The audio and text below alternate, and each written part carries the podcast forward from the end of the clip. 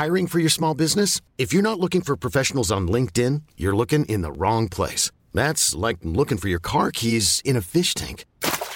LinkedIn helps you hire professionals you can't find anywhere else, even those who aren't actively searching for a new job but might be open to the perfect role. In a given month, over 70% of LinkedIn users don't even visit other leading job sites. So start looking in the right place. With LinkedIn, you can hire professionals like a professional. Post your free job on linkedin.com slash achieve today.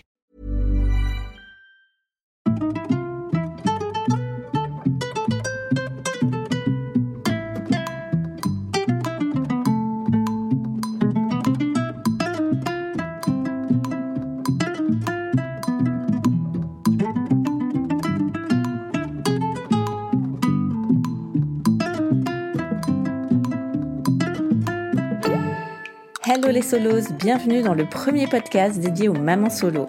Des épisodes qui vous donneront chaque lundi les clés nécessaires pour booster votre quotidien. Je suis Shane Love, maman solo d'un petit garçon et j'ai décidé de nous rassembler pour que l'on chemine ensemble vers du bien-être, mais aussi pour parler sans langue de bois de ce qui ne va pas. Alors installez-vous confortablement, vous êtes ici chez vous. Nathalie a toujours eu en tête l'image de la famille classique, un papa, une maman, une maison et un jardin. Mais elle a dû déconstruire tout ça lorsqu'elle est devenue mère célibataire. En couple depuis plusieurs années, elle tombe enceinte et décide avec son conjoint de ne pas poursuivre cette grossesse. Si elle pensait être en accord avec ce choix, elle se rend rapidement compte que cela l'affecte beaucoup et entame un suivi chez la psy. Quelques mois plus tard, elle est de nouveau enceinte, mais cette fois-ci, elle ne peut pas envisager l'IVG. Alors Nathalie va poursuivre sa grossesse en solo et embrasser cette maternité qui bouscule ses préjugés.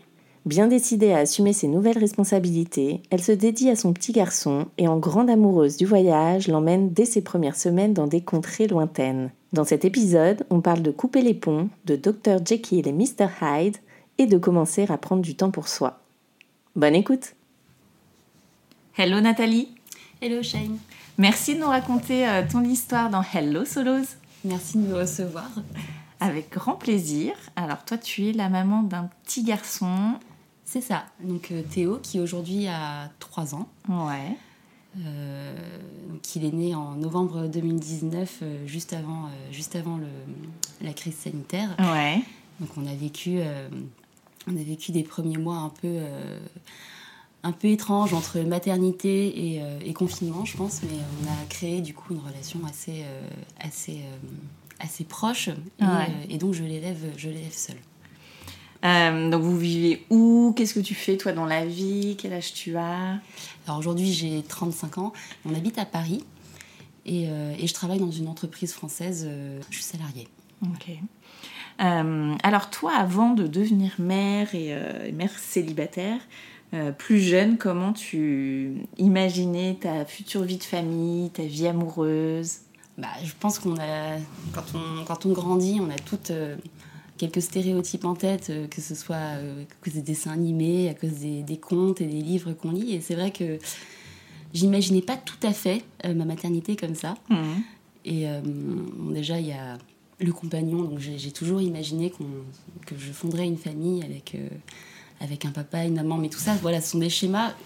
Et je pense que grâce à Théo, j'ai un peu évolué sur ces, sur ces pans-là, mais, mais pendant longtemps, j'avais ce schéma en tête, avec des enfants, avec une maison, un jardin, ça, je, je pense que c'est toujours possible, hein.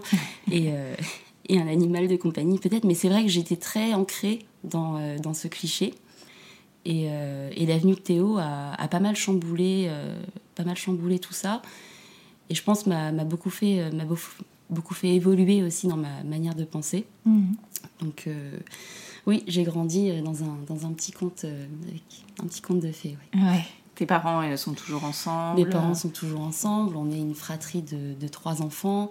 on, a, on a vécu à travers le monde, on a beaucoup voyagé, on a toujours recréé des, des, vrais cocons familiaux avec avec des animaux de compagnie et des maisons et des jardins. Et donc, euh, j'étais pas tout à fait préparée euh, voilà, à cette situation. Ouais. Mais alors, comment euh, tu es devenue mère célibataire? Alors, c'est c'est plus facile d'en parler aujourd'hui. Hein. Je t'avoue que si tu m'avais posé la question il y a un an, ça aurait été, ça aurait été OK. Il y a deux ans, ça aurait été très, très compliqué. Mmh. Alors, j'ai été, j'ai été en couple pendant plusieurs années. Et, donc je suis tombée enceinte sous pilule une première fois. On a décidé ensemble d'avorter puisque c'était c'était quelque chose, enfin c'était une décision qu'on avait prise ensemble, c'était de ne pas de ne pas avoir d'enfant dans, dans l'immédiat en tout cas. Et donc on a avorté ensemble. Je dis toujours on a avorté ensemble parce que dans mon esprit c'est une décision qu'on a prise ensemble. Et en fait après l'avortement ça a été un petit peu plus dur pour moi. Le contre-coup a été un peu plus compliqué. Mm. Et là je me suis rendu compte que c'était peut-être pas on en fait. J'avais peut-être été un petit peu euh, influençable, un petit peu faible et que je l'avais un petit peu fait pour la personne, euh, enfin pour l'autre. Et donc le contre-coup a été assez compliqué à, gérer. Euh, j'ai même fini par commencer une thérapie du deuil hein, parce que euh, je me rappelle en, me réveillant donc, de, cette, première IVG, la seule, hein, mais, donc cette IVG, il y avait une psy dans la chambre et, et je lui demandais en fait bah, pourquoi elle était là. Et elle me dit, je suis là pour vous aider à faire le deuil. Et dans ma tête, en fait, c'était, mais il n'y a pas de deuil à faire, il n'y a pas d'enfant, enfin, je vais très bien, vous inquiétez mm. pas. Et quelques mois après, euh, je, sentais, en fait, je, voyais dans la rue des enfants qui rigolaient, je, regardais mon ventre, enfin, même s'il n'avait pas été euh, très, très gros, enfin, je, sentais une part de vide, une absence qui, qui me pesait. Et, euh, et, donc, avec le, le père, les relations ont commencé à se.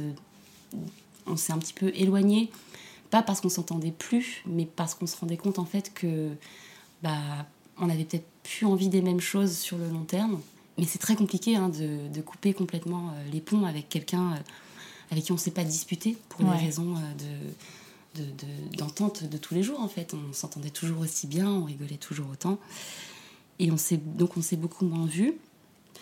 Et, et moi j'ai repris la pilule. Et, et en fait, en avril d'après, j'ai découvert que j'étais de nouveau enceinte. Alors qu'on se voyait, mais on se voyait une fois par mois. Hmm. Et c'est vrai qu'on passait des soirées ensemble et il restait une très bonne entente. Et, donc j'ai découvert que j'étais enceinte de nouveau. Euh, j'étais un peu. Euh, je, me disais, mais c'est pas possible, comment est-ce que ça peut arriver? Donc j'en ai, discuté d'ailleurs avec ma gynéco qui m'a dit il y a certaines personnes pour qui la pilule n'est pas la solution. Donc euh, c'est un très petit pourcentage, hein, mais euh, ça arrive. Euh, et, donc j'ai été lui dire. Et là, je me rappelle de sa réaction. Hein, il m'a regardé, il m'a dit bah, Tout va bien se passer, en fait, on, va faire comme la dernière fois. Et, là, je, suis un peu restée bouche bée parce que, parce que je. C'est pas du tout comme ça que je pouvais le concevoir, surtout après les mois que j'avais vécu juste avant et la mmh. thérapie qui avait été entamée. Et donc je lui ai dit, écoute, je je pense pas que ça soit aussi intuitif pour moi. Et euh, il n'a pas réagi de manière trop violente, mais, mais pendant plusieurs semaines, il a, voilà, on a continué à échanger. Et quand il a compris en fait que, que mon choix était, était fait, euh, là, les relations ont commencé à vraiment se tendre. Et je pense que bah, les situations critiques font toujours ressortir des, des pans de la nature humaine. Euh, qu'on pouvait ne pas soupçonner avant, hein, parce que c'est quelqu'un avec qui je suis restée euh, longtemps et qui j'ai beaucoup d'admiration, qui a des valeurs que j'admire énormément. Mais sous le joug, je pense, d'une pression euh, très forte, ça peut devenir des personnes euh, qu'on ne reconnaît plus. Et donc on a vraiment coupé les ponts. On a coupé les ponts et donc j'ai continué ma grossesse, j'ai continué ma grossesse seule.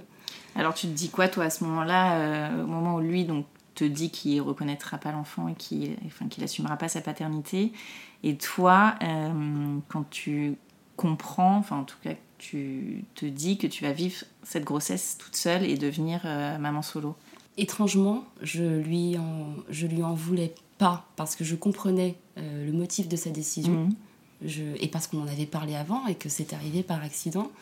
Après, moi, dans mon esprit, une personne qui se retrouve par rapport à des face à des situations de vie on a une capacité d'adaptation. Moi, ma capacité d'adaptation, c'est que euh, j'ai choisi de le garder et de, d'en prendre la responsabilité. J'ai accepté que lui ne le fasse pas.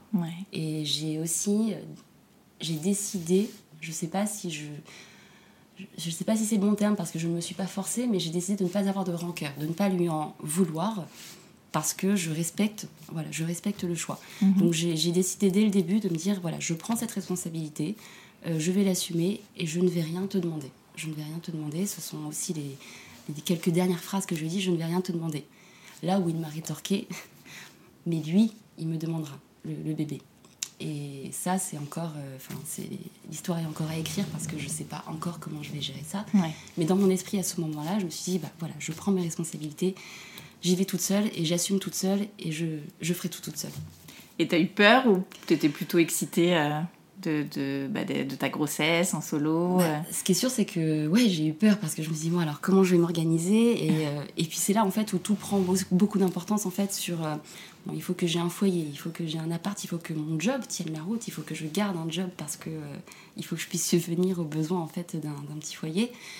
Mais, mais je pense que je ressentais plus de d'enthousiasme et de, de Mm. joie en fait parce que en plus je, je- je portais un enfant et je commençais à, à- à me sentir enceinte enfin j'acceptais la grossesse Ouais. et, et je, je pense que j'ai plutôt bien vécu ma grossesse Comment euh, t'étais, t'étais bien en- entourée? Comment ton entourage a pris euh, cette nouvelle euh, Qui t'accompagnait aux échos? Alors j'ai été bien entourée par euh, ma famille d'abord Mhm. mes parents qui l'ont qui l'ont très bien pris hein. Même s'il y a eu toutes ces inquiétudes mais comment tu vas faire mais il n'y a Ouais. pas de papa euh, il est où le papa Euh, il veut pas parler avec euh, avec euh, avec nous avec non non non, non. J'ai ma petite sœur mon petit frère qui ont été très présents hein, des petits tatas et tontons après pour ce qui est des échographies des séances de préparation à la grossesse j'ai je, je voulais pas mêler ma famille à ça Mm. parce que pour moi ça me paraissait déjà bizarre de, de demander à ma famille et parce que je voulais surtout pas rentrer dans un schéma de, de mère-fille. Et euh, donc j'ai vraiment fait toute seule les échographies. Quand tu dis mère-fille, c'est euh, d'une relation avec ta maman euh, non c'est plutôt la relation qu'on peut avoir avec des parents en étant une, une mère une mère et une fille mais qui n'a pas de compagnon et en fait c'est aujourd'hui c'est quelque chose que je ressens tu vois par rapport à mes parents il y a pas y a, y a moins de limites je pense que si jamais il y avait euh, si Oui. j'avais un compagnon Mm. c'est à dire qu'il y a beaucoup moins de filtres pour eux parce que euh, bah, ce petit Théo c'est euh, le prolongement de leur fille Ouais. et je suis en quelque sorte une mère-fille pour eux et, euh, et parfois ça peut être un peu un peu oppressant Mm.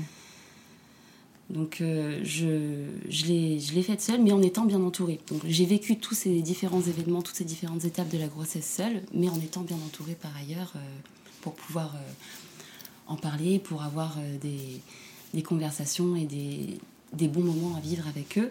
Mais toutes ces étapes que j'ai vécues et qu'on vit euh, au long de la maternité et de la grossesse, c'était euh, c'était seul. Ouais. C'était un choix. D'accord. Et tu t'avais des petites pointes de tristesse euh, ou pas quand tu te rendais euh, justement aux échos seule euh, Bah ça, euh, oui. Alors euh, les, les échos, c'est sûr que quand on... Mais je pense que c'est quelque chose que j'ai lu dans, dans ton livre d'ailleurs, euh, la, la solitude dans le partage. Mhm. Et il y a plein de petits moments où, euh, et encore aujourd'hui, hein, où tu, tu vois quelque chose qui te qui t'épate et qui te, qui, te, qui te réchauffe le cœur à un point, euh, à un point incommensurable. Et là, tu te retournes et tu as envie de dire, mais regarde, et il n'y a personne. Ouais. Et dans les échos, il y avait ces, ces choses-là, quand on te dit, mais regardez là, ça bouge, regardez, c'est le pied, c'est une main. Et, euh, et donc il y a ces petits moments un peu émouvants où tu, voilà, tu ressors un peu triste parce que tu as tout en toi, mais tu peux pas le partager. Mais ça reste, ça reste des moments, ça reste des moments qui, qui restent dans le cœur et qui sont, qui sont très beaux à vivre. hein. mais Mm. oui, il y avait eu des, il y a eu des petites pointes de tristesse. Et au contraire, euh, comment tu, tu prenais soin de toi euh, seule euh, pendant, pendant la grossesse? Est-ce que tu, tu te souviens un peu euh, Alors je pense que le, le fait d'avoir été, euh, bah, d'avoir été seule, ça m'a aussi permis de... de... Je sais pas s'il s'en rappelle encore aujourd'hui Théo, mais je, le- je pense que dans notre relation on est très proches, mais dès le début j'ai eu des moments privilégiés avec, euh, avec lui, c'est-à-dire que je me rappelle tous les soirs j'avais des petits rituels, je me posais dans mon lit, je me hissais sur mon lit et j'essayais de me retourner euh, après être allée euh, cinq fois aux toilettes faire pipi.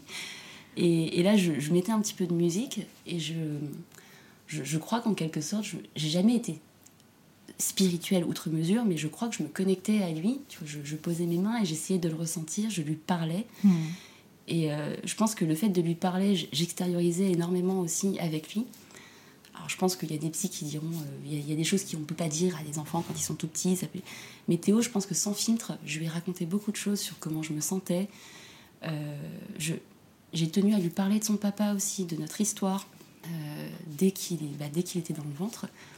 Parce que justement, enfin, j'ai fait ce choix vraiment de ne pas avoir de rancœur, hein, à la Ouais. fois pour lui et pour moi, je pense.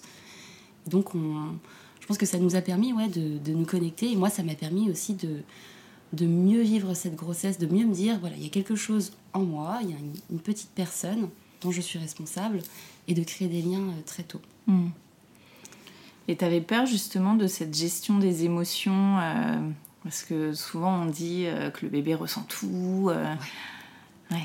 Et énormément. Et euh, je pense que c'est pour ça aussi que euh, aujourd'hui, quand je regarde euh, avec le recul ces dernières années, je me dis Théo m'a apporté énormément de zénitude parce que pour lui, j'ai choisi de voir les choses différemment. Mm. Enfin, tu vois, pour lui, j'ai choisi de ne pas euh, de ne pas avoir de rancœur, mais je me suis pas forcée. C'est ça Ouais. en fait.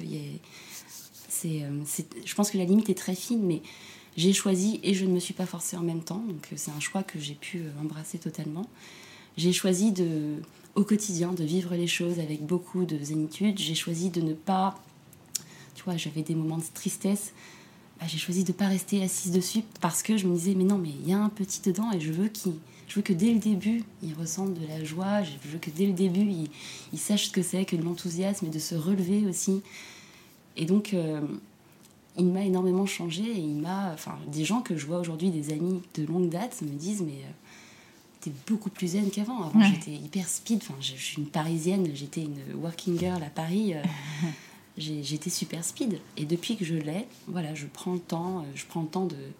Enfin, ça, c'est autre chose, mais de, tu vois, de regarder les choses avec un autre œil, euh, parce qu'aujourd'hui, je me mets à son niveau, Hmm. et euh, ça permet d'apprécier les choses beaucoup plus pleinement. ouais. Et alors pour l'accouchement, tu étais seule aussi? Et bah, pour l'accouchement, j'ai fait un petit. C'est là où je te disais que j'ai fait toutes les étapes de ma grossesse seule.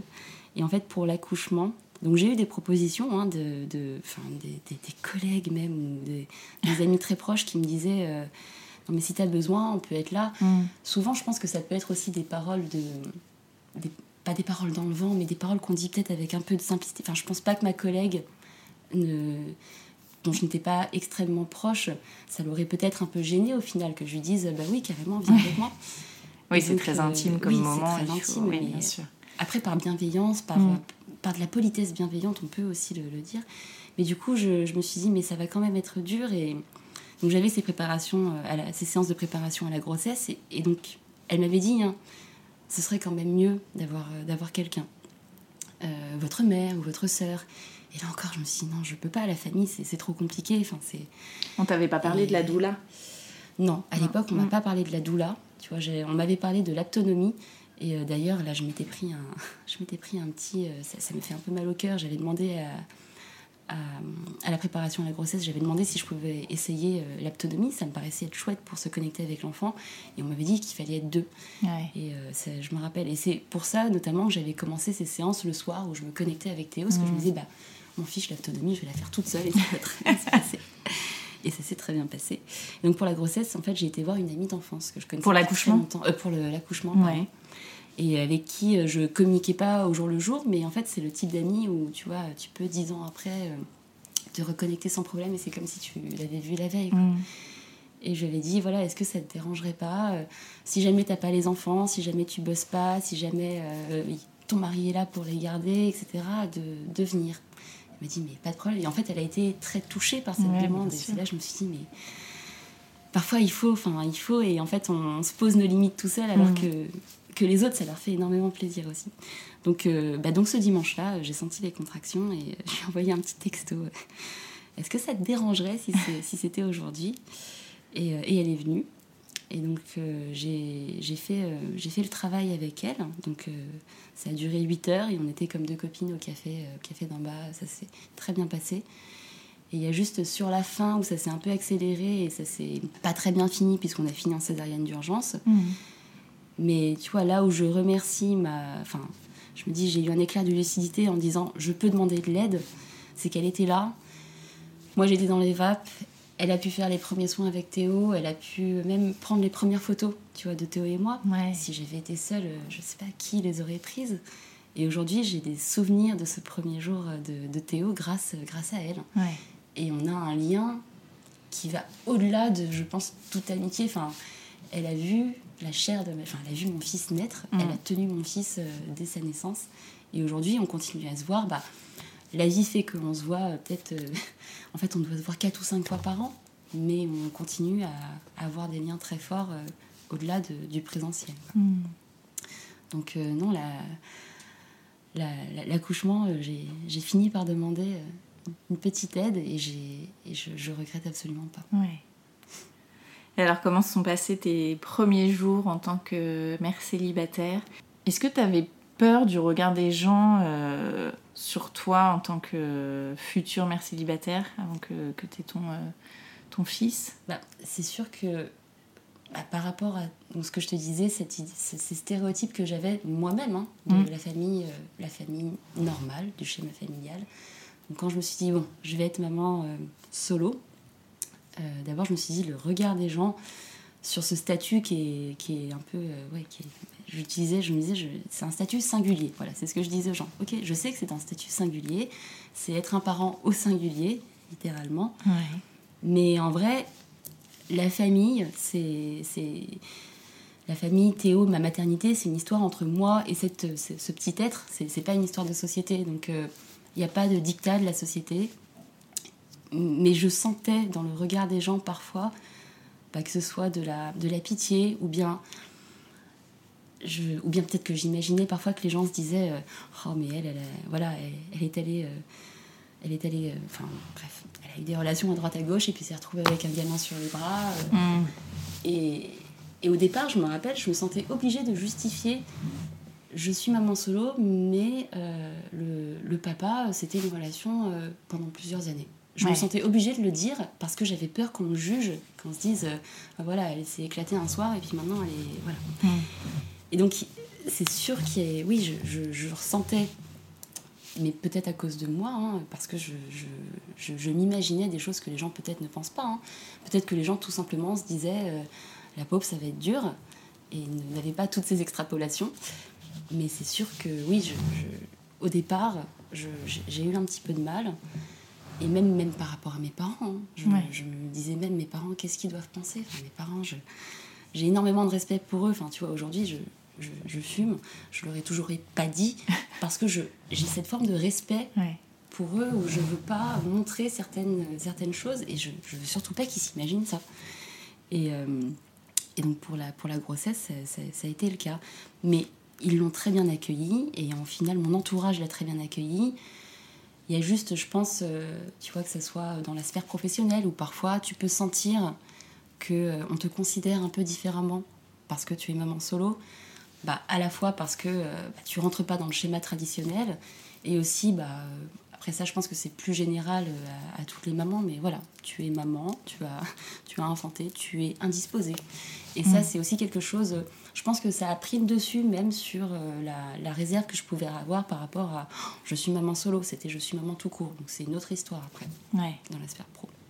Mais euh, ce, je crois que j'ai assez vite écarté ces, ces ressentis de euh, est-ce que je dois est-ce que je est-ce que je dois avoir honte en fait d'être maman solo? Mm. Non, aujourd'hui je vois pas. Et puis tu vois, je le vois même à travers ton podcast et tous les témoignages que j'ai pu entendre il n'y a, pas de, a pas de honte à avoir. C'est une maternité comme, enfin, comme une autre, différente d'une autre, mais tout comme il y a différentes maternités euh, en couple, enfin différentes parentalités en couple. il n'y a, pas de, a pas de réserve à avoir sur ça. Et alors, comment se sont passés tes premiers jours de maman solo euh, Le retour à la maison? Est-ce que tu avais tout bien organisé euh, Tu as eu de l'aide aussi à ce moment-là? Alors, il faut savoir qu'en Asie, il y a des coutumes qui disent que pendant les 100 premiers jours, la maman, en fait, elle ne, elle ne fait rien. On s'occupe d'elle. Il y a même des centres dans lesquels les mamans vont. On s'occupe entièrement de leur bébé et, euh, et, on s'occupe d'elle aussi. Ouais, le fameux village. Ouais. Ouais, ouais. Et puis dans certaines familles, euh, il y a même les parents qui viennent s'installer chez toi, etc. Donc, moi, je, je voulais absolument pas ça. J'avais besoin de, de, retrouver Théo, de me retrouver dans mon cocon avec lui. Ouais. Parce que toi, tu es de quelle origine? Ma mère est de, est de Malaisie. Ouais. Et donc avec une origine chinoise. Et donc elle est quand même venue quelques jours, mais il se trouve que c'était un concours de circonstances. Mon père est parti à l'étranger pour le travail, donc elle était seule à la maison. Donc elle est venue quelques jours m'aider. Mmh. Et aussi parce que mine de rien, après la césarienne, c'était assez dur de, euh, de reprendre un rythme normal. Enfin, j'avais beaucoup de mal à me lever. Ouais. Euh, et tes parents sont à côté? Et mes parents à côté de Paris? euh, un peu plus un peu plus loin en banlieue. Ok. Mais, euh, mais ça se fait facilement en mm. voiture. Donc elle est venue, elle est venue quelques nuits. Et, et donc elle est restée m'aider. Mais j'avais vraiment besoin de retrouver Théo et surtout parce que j'avais quand même encore en tête, je ne voulais pas être Ouais. une fille mère. Je voulais euh, quand même m'occuper, prendre mes responsabilités et m'occuper de mon fils. Et euh, donc les premiers jours, euh, j'ai été seule. Ensuite, elle est venue quelques jours. Ensuite, elle est repartie. Et là, j'ai eu un petit incident, c'est que la césarienne s'est rouverte. Ah. Et, euh, et c'est là où je me suis retrouvée devant un tuto, un tuto YouTube à devoir faire un nœud en écharpe pour prendre le RER et partir aux urgences avec Théo, je m'en rappelle. Et je pense que Ah oui, t'es rentrée dans le bain direct a- avec la première galère euh, la première galère, mais du coup, à deux, en équipe, Ouais. il a été super cool. Mm. Il est, il est resté avec moi à l'hôpital. Enfin, c'était un nourrisson euh, adorable. Et je pense que, je sais pas, enfin, je, je pense pas qu'il s'en rappelle, mais tu vois, encore aujourd'hui, je vais à tous mes rendez-vous, beaucoup de mes rendez-vous médicaux avec lui, et il est toujours là, calme et sage. Ouais. Je me dis qu'il a été mis dans le bain assez rapidement. Mais on a vécu, ouais, on a vécu nos premiers moments, nos premières galères euh, ensemble, très vite. Et, euh, et, et, et mon entourage a toujours été là quand même. Mais, mais comme je te disais au départ, je, je pense que le fait qu'il n'y ait pas euh, ce, ce compagnon fait que parfois ça pouvait être un peu oppressant. Mm. Et donc ces, premiers, ces premières semaines, ces premiers mois, je sentais quand même toujours une présence très forte de, de ma famille, Ouais. ce qui est super. Franchement, je les remercie pour ça. Mais j'ai eu un sentiment de besoin aussi de, de partir loin, en fait, de me retrouver toute seule avec lui. Ouais, de découvrir ta maternité. Et euh, voilà, seule, de quoi. pouvoir la découvrir seule, de pas Mm. avoir toujours euh, est-ce qu'il a, est qu'il a dormi, est-ce qu'il a fait Ouais. caca aujourd'hui, est-ce qu'il a roté? Je dis mais ça va, ça va. Et, euh, et donc très vite, on, très vite, on est parti. On est parti en voyage en fait. On est parti en voyage très vite et c'est là où j'ai, je pense, que je me suis vraiment épanouie. On est parti, on est parti en Thaïlande, juste tous les deux. Ouais. Il avait quel âge? Euh, Il avait trois mois. Donc, Ouais. euh, je voulais m'assurer que, que c'était bon au niveau des. bah, il avait fait ses premiers, ses premiers vaccins. Alors, le corps médical me le déconseillait parce qu'il me disait que c'était trop tôt pour partir aussi loin. Euh, mais à côté de ça, je, je lisais plein d'aventures de, de parents qui partaient, euh, qui partaient en vadrouille avec leurs enfants et ça se passait très bien. Mm. Donc je pense qu'il y a aussi un décalage entre, euh, encore une fois, des, stéréotypes, des schémas standards de il faut que l'enfant ait fait, par exemple, un parcours vaccinal, il faut que l'enfant ait tel âge avant de faire ci, avant de faire ça. Euh, L'idée, c'est que si jamais on se sent tous bien, je pense qu'on peut y arriver sans pour autant prendre des risques euh, commensurables. hein. Je n'ai pas emmené dans la jungle péta au schnock. J'ai quand même vérifié un endroit où il y avait un hôpital pas loin, euh, où il y avait euh, des infrastructures si besoin. Et, euh, donc, on, on est parti. Et euh, juste avant le confinement. Ok. Juste avant le confinement. Ah oui, donc à deux doigts, t'es resté bloqué. À euh, deux doigts de rester bloqué, ouais. Et, euh, et on est parti, on a vécu, on a vécu deux semaines, euh, deux semaines coupées, euh, juste tous les deux, à, à parler, à vivre ensemble. Enfin, j'étais en full allaitement, full portage, donc euh, je pense que ça, ça a contribué aussi à renforcer un lien parce qu'il était tout le temps collé contre moi. Enfin, je veux dire, j'allais même me faire masser. Mm. On était en Thaïlande, il était toujours avec moi et euh, parfois je le posais à côté et puis je pouvais faire un massage du dos, mais sinon je, il était tout le temps là. Je, je mangeais avec lui, il voyait tout ce que je voyais. euh, Tu t'étais dit ça quand tu que quand tu aurais ton bébé, euh, tu t'empêcherais pas de faire les choses euh, comme tu les faisais avant en tant que femme célibataire? Clairement. Alors ça, je pense que c'est aussi, euh, ça faisait aussi partie de mon, euh, je vais tout faire toute seule, je prends mes responsabilités, j'en suis capable et rien ne va changer. Ouais. truc complètement euh, ubuesque parce que c'est c'est pas possible. Mais pour certaines choses, typiquement, euh, typiquement voyager ou continuer à, à vivre sur Paris, culturellement, sortir, faire des expos, il y a, il y a beaucoup de gens qui me disaient mais profite, profite de voyager, profite de sortir, profite d'aller au resto parce qu'après tu pourras plus. Mm.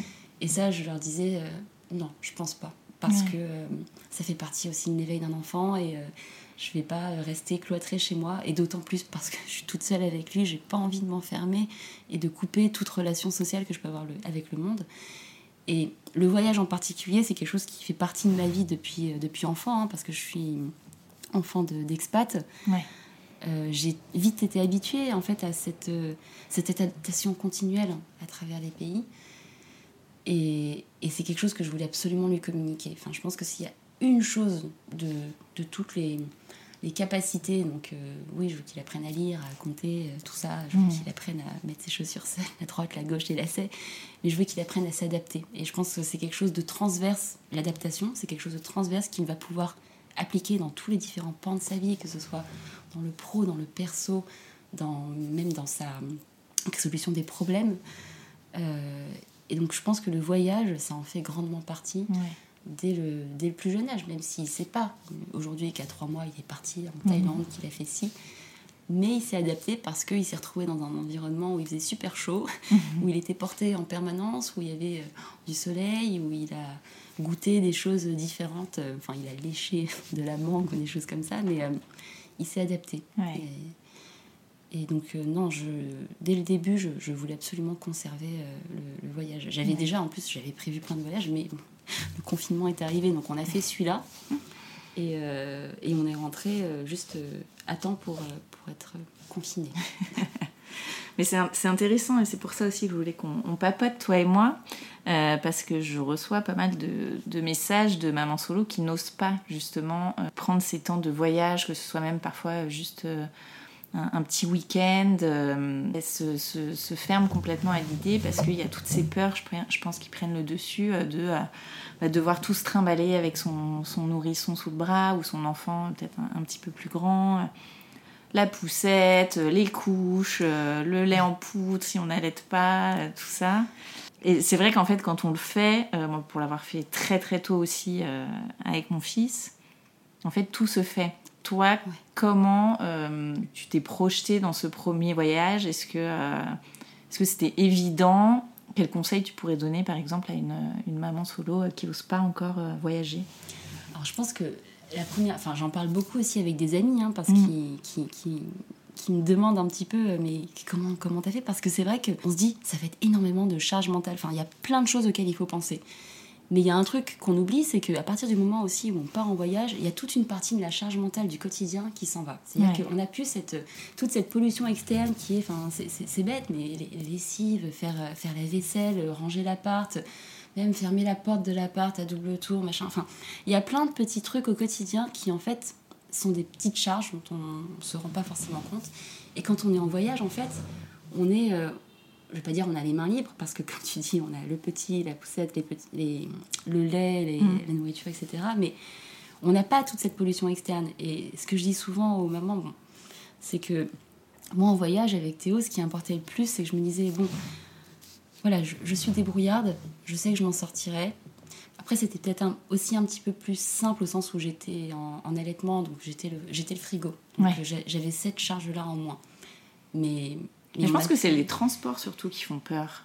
Ouais, alors les transports, au départ, je me disais, mon Dieu, mais comment je vais transporter le petit? Et puis si je le perds, enfin là récemment, tu vois, il commence à marcher, et si je le perds. Mais en fait, un truc, quand on est en voyage, j'ai une chose la plus importante, c'est bon, j'ai mes papiers sur moi et j'ai Théo. Et tout le reste, Mm. c'est pas très grave. Si on perd notre valise, et ça nous est arrivé, on est parti au Mexique, euh, on a perdu notre valise dans l'avion, on est arrivé, et en fait, ça m'a même pas. euh, ça m'a même pas plus chamboulé que ça. Je me disais, c'est pas grave. J'ai Théo, j'ai Théo, j'ai mes papiers, euh, j'ai euh, j'ai une carte bleue. Donc, Mm. euh, si besoin, voilà, je peux aussi retirer de l'argent, je peux m'en sortir pour racheter ce qu'on n'a pas. Mais j'ai Théo. Et en fait, quand on part en voyage euh, avec Théo, à chaque fois, c'est je l'ai contre moi. J'ai appris au fil des voyages à m'alléger énormément. C'est-à-dire que maintenant, on part qu'avec un voyage, qu'on a même un bagage à main, on ne met plus rien dans le soute, Mm. comme ça, il n'y a plus de problème de perte. Mais aussi, il grandit. Donc, plus ils grandissent, moi, on a besoin, euh, tu vois, le, le lait, les couches, euh, Ouais. tout ça, on n'a plus besoin. Mais euh, les, les premières choses ouais, que- auxquelles je pense, c'est qu'il faut vraiment se dire, il n'y a plus cette pollution externe, on part en voyage, et par définition, on part en voyage pour être en vacances, pour être en mode zen, en mode cool. Donc on part avec son enfant, on n'a plus cette pollution externe. Et c'est des moments de... Enfin, on est au calme en fait avec lui. Je, je pense que j'ai jamais eu de moment aussi euh, complice avec lui qu'en voyage parce que justement il n'y a pas toute cette pollution externe du quotidien. Et je me rappelle euh, marcher le long des, le long des, bah, que ce soit des plages ou des parcs dans les différents pays où on va, où je me dis en fait j'ai juste le plus important à mes mains et le reste, le matos, bah, c'est ouais, secondaire. c'est secondaire. Et euh, les, les conseils que je peux donner, c'est c'est c'est d'oser déjà, de ne Ouais. pas se dire ça va être ingérable parce que Il y a toujours quelqu'un qui aide en plus, euh, Oui. généralement. euh, Oui, dans les pays. Et en plus, à partir du moment où tu as en plus un enfant, le regard, le regard des gens aussi est, est souvent aussi transformé parce que Mm. euh, parce qu'ils sont aussi attendris et c'est c'est beau une maman qui part en- ou, ou un papa ou, ou des Ouais. parents ensemble qui partent en voyage avec leurs enfants parce qu'ils vont découvrir le monde ensemble et c'est c'est forcément bien accueilli. Après, on n'a pas fait des pays qu'on pourrait qualifier de trop dangereux non plus. hein, tu vois, on a qu'on Mm. soit parti au Mexique, en Estonie, en Thaïlande, on, a toujours été euh, super bien accueillis. On est parti en Turquie aussi. le- L'accueil a été super chaleureux. Donc, on trouvera aussi toujours des gens bienveillants euh, sur place. ouais. Donc, euh, faut, faut, faut pas avoir peur. Il faut se lancer une première fois. Et j'ai des, des feedbacks, euh, enfin, à travers, euh, bah, à travers Instagram de mamans qui me posaient des questions et qui l'ont fait et qui ont commencé par des petits pas, des week-ends et qui m'écrivent après. Et ça, ça me fait tellement plaisir pour me dire mais merci, Ouais. merci parce qu'on a sauté le pas et c'était, c'était super. Mhm. Donc il faut pas, euh, faut pas se mettre des barrières. Ouais, faut pas se mettre des barrières. Après, il faut, euh, il faut un peu de logistique. Ouais, il faut quand même un petit peu prévoir les points de chute euh, au départ.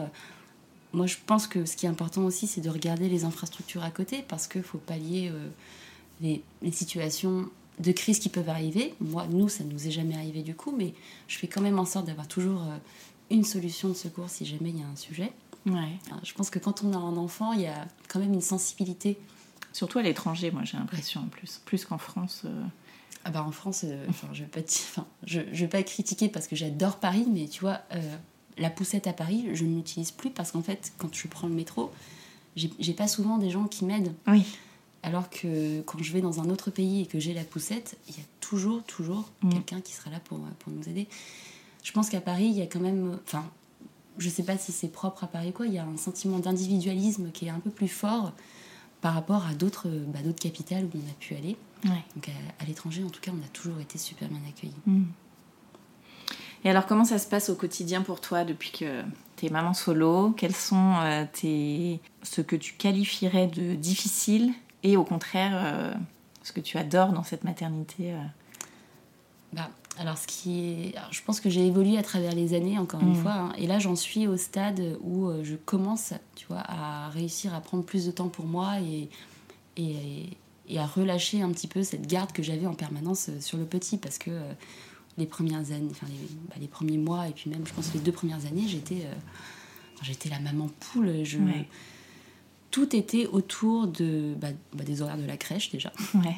J'avais pas de garde euh, après la crèche, donc euh, je, je le déposais le matin, je filais au bureau, je, je, je- je- c'était métro, boulot, dodo, avec euh, la crèche dans tout ça. Euh, tous les soirs, j'étais à la maison avec lui, je le couchais à 19h30, 20h, et puis après j'étais chez moi, enfin, je sortais vraiment pas. Mais je le vivais pas mal parce que, parce que je me disais, bah, il y a plusieurs époques dans la vie, et là, cette période-là, c'est une période où la priorité, c'est Théo. Et je savais, je me disais, bah, dans quelques années, euh, la priorité va rebasculer, il y en aura d'autres et euh, ce sera différent. Mais là, maintenant, c'est ça la priorité. Donc je me suis pas sentie euh, Esclave mal, euh, voilà, je me suis ouais. pas sentie esclave et forcée de, de faire tout ça. Et, et puis, bah, comme je disais, au fil des années, j'ai petit à petit lâché. Et donc là, j'en suis au stade où depuis deux mois, Ouais. est entré à l'école, j'ai une nounou. Ok. J'ai- Voilà, j'ai passé le cap, j'ai une nounou qui le récupère euh, deux fois par semaine euh, à l'école. Et donc, euh, j'ai des soirées où je ne speed pas pour rentrer du bureau. Je peux même aller boire un verre, je peux aller dîner avec des copains. Et, et je rentre à la maison et, et je retrouve mon fils. Et ça se passe de la même manière que, enfin, que, que comme toujours. Enfin, on a toujours ce lien entre nous, donc il m'en veut pas. et donc, j'apprends petit à petit. Voilà, je, je suis même allée faire un massage la semaine dernière. Et ça, je pense que c'était la première depuis très longtemps. Et donc, euh, au quotidien, je, petit à petit, voilà, j'implémente des petits espaces pour moi, mais ça reste, euh, ça reste, un- ça reste un, un agenda où, en fait, euh, je pense qu'on est des pros de l'organisation. Mais en tant que, que maman, maman tout court hein, et, et maman solo, je pense aussi un, un- peut-être un chouïa plus parce qu'il y a, y a le fait que tu n'as pas ce, tu n'as pas ce filet de sauvetage. Ouais. Et, euh, et le moindre grain de sable, c'est euh, la merde. C'est vraiment la merde. Mais le, le tout petit, enfin le petit truc qui peut dérailler, c'est vraiment, euh, c'est vraiment compliqué à gérer. Et puis euh, au fil du temps, bah, les grains de sable, on les gère. et on apprend, euh, on apprend à les gérer de manière plus, plus efficace. Et puis au final, maintenant, un grain de sable, je le vis mieux. Voilà, je le vis mieux. Mais c'est sûr que la journée est rythmée, je veux dire, c'est bien cadré, quoi. C'est mm. bien organisé.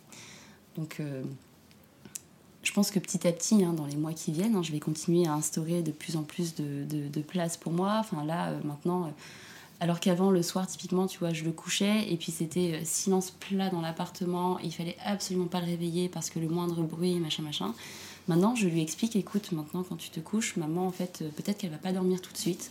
Donc, euh, peut-être qu'elle va faire un petit bruit dans le salon, mais toi, toi c'est l'heure de dormir. Et donc, petit à petit, je vais me dire, bah, il y a moi aussi. J'ai le droit d'avoir une vie. Et le soir, si je veux écouter un petit peu de musique ou un podcast et que ça fait un peu de bruit dans le salon, ça fait un bruit de fond, bah, c'est pas grave. Donc, euh, ce que je disais, c'est que pendant les deux premières années, c'était lui la priorité. Et je pense que petit à petit, voilà, je reprends un petit peu euh, pour moi de la priorité. Ouais, tu retrouves un équilibre euh, femme-mère. Ouais, et il l'accepte, mm. il le prend bien. Parfois, il en profite, tu vois, quand il me dit Non, mais j'ai entendu du bruit, du coup j'ai eu peur, alors je suis allée dormir dans ton lit, tu vois. Quand, je le retrouve dans mon lit quand je vais me coucher. Ouais. Mais, mais pour autant, il est resté dans sa chambre et je trouve qu'il respecte aussi voilà, mon espace, il, comprend. Donc euh, petit à petit, on va continuer à évoluer dans ce, dans ce sens-là, je pense. Comment tu décrirais votre relation à tous les deux? Je pense qu'on est hyper complices. Mmh. Euh, et je pense que c'est aussi dû euh, bizarrement à, la, à, la, crise au Covid parce que bah, déjà on a, on a été vite confinés, donc à vivre tous les deux non-stop. Mais ça, je saurais pas te dire en fait si euh, dans une maternité euh, usuelle, je pense qu'il y a toujours ce temps en fait où les parents sont très confinés en quelque sorte avec leur nourrisson à la maison. Hein. Il y a toute une période euh, pendant le congé mat où on est en tête à tête avec son enfant. Je pense que le confinement a aussi accentué les choses. Et bizarrement, tu vois, ce fait de porter des masques, je pense que nos petits, les, les petits de cette époque-là, ont appris à lire dans les yeux euh, de manière assez, euh, assez juste comparé à d'autres petits qui très vite ont été habitués au langage, à la parole, au son. Eux, ils avaient euh, dans beaucoup de, dans beaucoup de cas de figure, enfin même à la crèche, tu vois, tout le monde avait été masqué. Et donc leur seule manière de lire les gens, c'était à travers les yeux. Et aujourd'hui avec Théo, je me rends compte avec le regard parfois, on peut se, on peut se taper des barres juste en se regardant. Et puis c'est chouette, parfois on est avec plein d'autres gens et puis je le regarde et je fais Théo et je lui fais un truc avec les yeux. Et c'est comme, tu vois, si on se parlait avec les yeux. Donc je pense qu'on a développé cette espèce de complicité euh, incroyable. Après, il est. Euh, je pense qu'on a un lien maternel, mais, mais que je retrouve dans beaucoup de, relations euh, parents-enfants. Donc je vais pas dire que c'est une relation extrêmement différente des autres. C'est une relation parent-enfant, mais comme, enfin, qui a ses, particularités, parce qu'on est tous les êtres humains sont différents, mais comme toutes les relations parents-enfants. Donc c'est pas particulièrement parce que parce qu'on est solo, mais je pense que ce côté solo euh, fait que euh, il y a certains aspects, typiquement euh, Dr Jekyll et Mr Hyde. Ça c'est un truc qui m'a beaucoup questionné pendant longtemps, c'est que pour lui, je suis parfois Dr Jekyll et Mr Hyde parce que je suis le parent qui va sévir, qui va l'enguirlander et je suis le parent qui, juste après, va lui faire un câlin et va le consoler parce que il est triste de s'être fait enguirlander. Et donc, euh, c'est vrai que parfois, je peux. Voilà, je, je change de. Bah, je fronce les sourcils ou je les fronce pas et ça peut aller très vite. Mais en même temps, je ne peux pas lui en vouloir pendant longtemps parce que le pauvre, il n'y a personne vers qui se retourner pour aller chercher euh, consolation. Donc, euh, et puis. et du coup, souvent, il me dit Ok, maman, on fait la paix, mm. ou bien il, me regarde, et ça c'est dans les cas extrêmes, et c'est là où je me dis je suis peut-être allée un peu trop loin, c'est quand il me dit euh, maman, je, je, voudrais maman. Et euh, tu vois, je, je, suis en train de le, bah, de le rouspéter un peu, ou de lui dire Théo, là il faut que tu te dépêches parce que bah, j'ai une réunion, il faut qu'on file à l'école. Et là il, il, pleure, et, une fois, voilà, il m'a dit je veux maman. Mm. Et là je me suis dit oh, je, ouais, je suis, il y, a du Dr Jekyll et Mr Hyde, et il faut que je. Il faut que j'arrive à arrondir un peu les angles et, et je pense que ça, c'est peut-être quelque chose de particulier dans notre relation. C'est, il sait que bah, je, je, peux sévir comme je peux consoler, et ça peut aller très vite, ce, ce volte-face. Mais, euh, mais il comprend, il, comprend aussi. Et... Vous communiquez beaucoup euh... Ouais. Hum. on, parle énormément. Donc, euh, je t'ai dit, dès la, dès la grossesse, je verbalisais beaucoup avec lui. Hein. Je ne pense pas qu'il se rappelle de tout ça dans le ventre, mais rien que la tonalité de la voix, ça y comprend très vite aussi. Mm. Euh, c'est-à-dire que si jamais je vais utiliser un ton euh, un petit peu. Qui, qui, hausse un petit peu et qui, qui montre un, petit peu, de, voilà, un petit peu de colère, il va dire Maman, pourquoi tu parles fort? Il va savoir très vite. Donc je pense qu'on a. Ouais, la communication, elle est elle est assez bien établie entre nous. Et, euh, et on parle sans cesse. On, parle sans cesse. Euh, bah, on parle même euh, parfois de, de son père. Tu vois, j'ai vraiment choisi de ne pas cacher les choses. Donc je préfère lui parler. T'as plus jamais eu de nouvelles du coup de son, de son papa? Non, depuis qu'il a su que tu étais enceinte. C'est ce ce qu'on s'était dit, mm. c'est ce qu'il avait dit. Moi, j'ai jamais fermé la porte. j'ai jamais fermé la porte. Je, chaque, enfin, le jour de la naissance de Théo, j'ai envoyé euh, le texto que j'ai envoyé euh, à ma famille, euh, à mes oncles, à mes tantes pour annoncer la naissance de Théo. Je l'ai envoyé à son père aussi. J'ai jamais eu de réponse. Et après, à chaque anniversaire de Théo, j'envoie une photo et je, tiens au courant parce que, parce qu'en fait, moi, si j'avais été à cette place-là, je me dis que j'aurais besoin de savoir. Après, je ne peux pas préjuger de comment lui le, le vit, mais, mais moi, j'aurais eu envie de savoir. Mais, mais c'est ma personnalité, ce sont, c'est ma façon de voir les choses. Donc je le fais, j'attends pas de retour. Euh, et tu me disais que c'était aussi pour ton fils, euh, pour qu'il sache que tu as, fait bah, des choses. C'est aussi pour Théo, ouais, parce que je me suis dit peut-être que plus tard il me demandera euh, plus précisément bah, pourquoi, pourquoi, pourquoi, et parce que tu lui as pas dit en fait, peut-être à mon papa que j'étais là, tu lui as pas donné de nouvelles. Et du coup, je me suis dit, bah si, je lui dirais, euh, je l'ai fait. Chaque année, je lui ai donné des nouvelles. Mais là, dernièrement, en fait, j'ai re-réfléchi à ça et je me suis dit, euh, je veux pas qu'il me le prenne comme un rejet parce que du coup, il verra l'acte, enfin le fait qui est j'ai envoyé des nouvelles et il verra le retour qui est non existant euh, bah, à ce jour. Euh, et il se dira peut-être, voilà, il, il, me rejette, il veut pas de moi. Et donc, je sais pas si et c'est là où je me dis est-ce que je est-ce que je veux me couvrir me baquer me dire moi j'ai fait les choses et donc ne me déteste pas ou est-ce que euh, je veux enfin ou est-ce qu'il détestera son père parce qu'il l'a rejeté? Enfin je je veux pas avoir à choisir entre ça. Mmh. donc euh, je pense que je suis suis pas encore à bout hein, du tout de toutes mes réflexions sur comment euh, appréhender ce sujet avec lui mais ce qui est sûr c'est que je ne lui mens pas et donc je lui dis les choses euh, récemment, tu vois, euh, c'était Noël. Le Père Noël, il a une barbe. Donc, euh, petit Papa Noël a une barbe blanche. Et j'ai eu la question Et mon papa, elle est de quelle couleur sa barbe? Ah ouais. Et là, je, je me suis un peu décomposée au départ. Et je fais, bah, oui, parce que les questions sortent généralement, on s'y attend pas du tout. attends pas du tout. Et, mais c'est vrai qu'une autre fois, tu sais, on jouait avec son gros ours en peluche. Et donc, il y a le petit qui s'appelle Taline, on l'a ramené d'Estonie. Et je lui dis, bah ça, c'est Taline et sa maman. Et il me demande, mais il est où le papa de Taline? Je lui dis, euh, mais peut-être qu'il est en Estonie, en fait, il pouvait pas venir tout de suite. Et là, il me sort, il est où le papa de Théo? Hmm. Oh mon Dieu. Euh, et à chaque fois, je, je, lui dis très, très calmement euh, bah, qu'il n'est pas là. Et je lui dis, mais, mais moi, je suis là. Et hmm. donc, j'essaye de rebondir comme ça. Je sais pas si c'est la bonne façon. Je sais pas s'il y a une bonne façon de faire, parce que je pense que de toute manière, il y a autant d'individualité qu'il y a d'enfants et de façons de réagir qu'il y a d'enfants. Donc je ne sais pas quelle est celle qui correspondra le mieux à Théo. Euh, pour le moment, c'est celle qui correspond, c'est que je lui dis, maman est là. Et quand il me demande de lui raconter l'histoire de papa, euh, je lui raconte. Je lui raconte euh, comment on s'est rencontrés, je lui raconte ce qu'on a vécu. je, ne lui cache pas les choses. Et je pense que moi, ça me fait du bien aussi, parce que si j'avais cette espèce de non-dit qui me pèse, euh, cette histoire que je cache aux petits, je pense que je pense que je le vivrais pas aussi bien, je le vivrais pas aussi légèrement.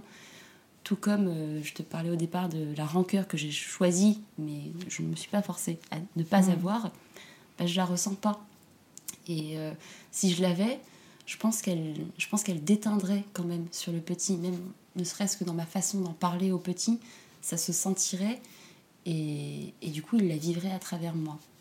Donc la transparence, enfin la communication avec lui a toujours été euh, super importante et, je pense que ça fait partie de tout ce qui a pu renforcer, euh, renforcer nos liens. Ouais. Et alors aujourd'hui, euh, trois ans plus tard de vie de mère célibataire, quel regard tu portes sur les mamans solo maintenant que tu le vis aussi à, temps complet? Bah, Franchement, quand j'en vois une, j'ai envie de lui faire un clin d'œil, tu vois, et de lui dire on gère.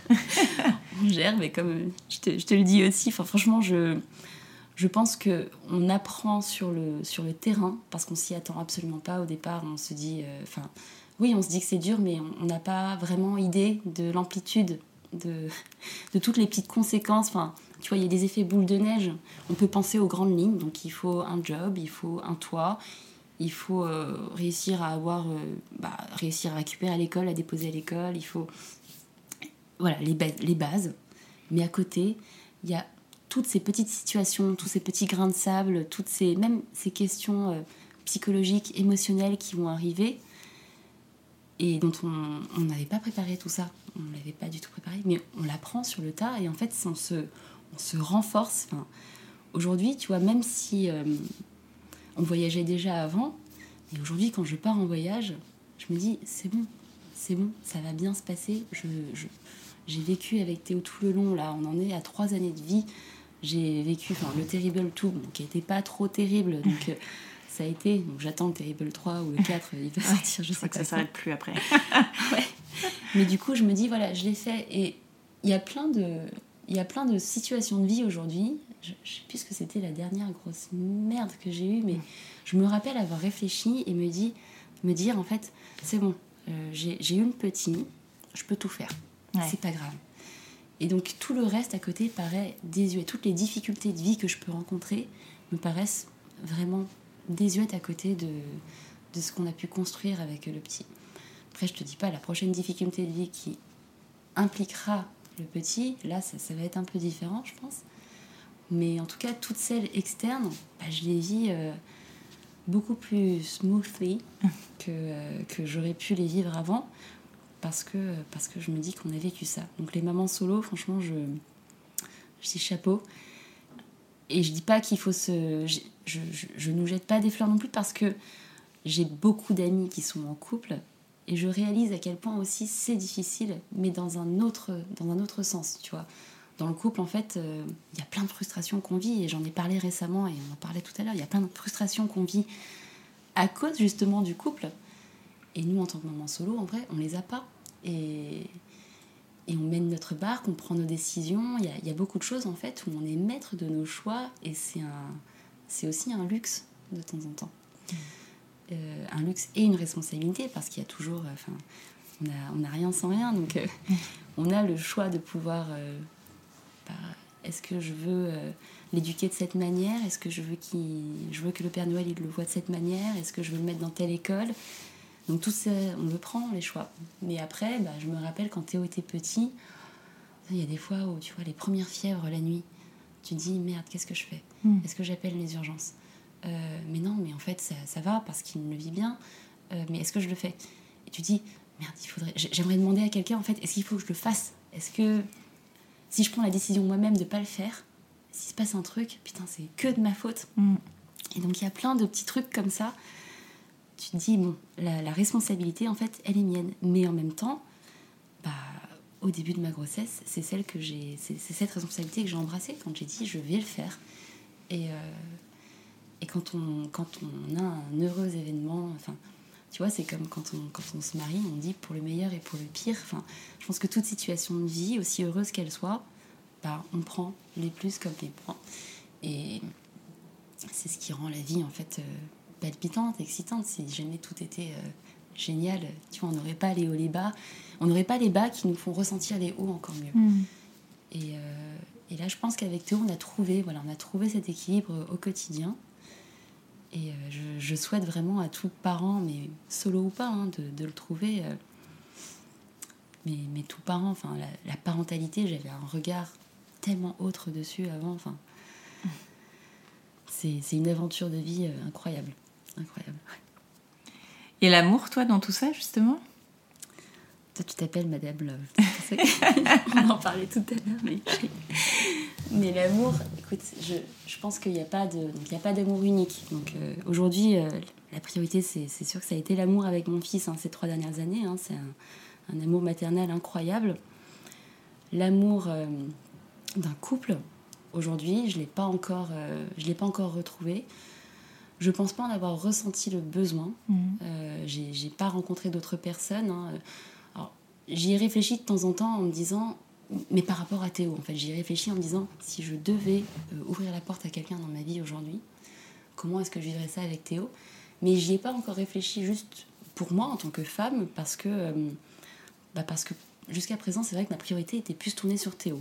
Là, petit à petit, je me disais, donc j'ai une nounou depuis deux mois, je vais commencer à sortir un peu plus, et euh, je pense que je vais commencer à ouvrir un peu plus euh, mon, mon champ, parce que jusqu'à présent, j'étais très fermée sur euh, bah, mes sentiments, ils sont pour Théo. Mhm. Aujourd'hui, bah, peut-être que je peux avoir des sentiments pour d'autres, peut-être que je peux euh, ouvrir la confiance à d'autres. Après, j'y, voilà, j'y suis pas encore. Il y a encore plein d'aventures, plein d'aventures à découvrir, mais mais j'ai voilà, ces dernières années, j'étais plus sur l'amour maternel que l'amour l'amour de couple. Après, c'est vrai que récemment, je me suis aussi dit, euh, j'aimerais que Théo connaisse un autre amour que celui de, sa mère seulement, mais un amour filial et même un amour paternel. Et euh, voilà, ça m'a traversé l'esprit. Et je pense que c'est venu, tu vois, au bon moment, au sens où c'est venu au moment où j'ai commencé à me dire, je réaccorde de l'importance euh, à, moi, à moi en tant que femme, moi Nathalie. Et pas tout autour du prisme seulement de Théo, mais autour du prisme, bah, nous deux et moi seule. Et donc, euh, je, je désespère pas. Je, je, je vois plein d'histoires aussi dans mon entourage, hein, de, de familles recomposées. Je sais que, que c'est possible, que, que ça se, ça se goupille bien, ça s'ancre bien, ça, ça peut s'implémenter aussi dans la relation qu'on a tous les deux aujourd'hui, hein, parce que elle commence à bien s'ancrer cette relation à deux. Donc euh, je- j'attends de voir. Cette page-là, elle n'est pas encore, euh, pas encore écrite. Merci beaucoup Nathalie. Mais je t'en prie, merci. Enfin, c'est c'est fou parce qu'en parler, c'est euh, c'est- ça fait réfléchir en même temps. Enfin, tu vois, sur plein de choses que, qui me paraissaient tellement évidentes que je mettais plus les mots dessus. Et en fait, en regardant tout le chemin, euh, ça, me, ça me conforte en fait sur le fait qu'il faut continuer, euh, continuer à avancer de cette manière. Merci à toi. Merci. Merci d'avoir écouté cet épisode, j'espère qu'il vous a fait du bien. Si c'est le cas, n'hésitez pas à mettre 5 étoiles sur votre application podcast préférée et à en parler autour de vous. Ce petit geste m'aidera beaucoup à faire connaître Hello Solos. Je vous souhaite à toutes une très belle semaine et vous donne rendez-vous lundi prochain pour un nouvel épisode. En attendant, direction Instagram sur le compte hello.solos pour retrouver la communauté décomplexée des mamans overbookées.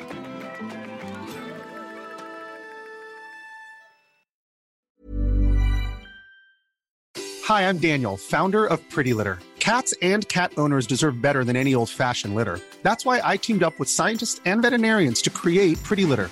Its innovative crystal formula has superior odor control and weighs up to 80% less than clay litter.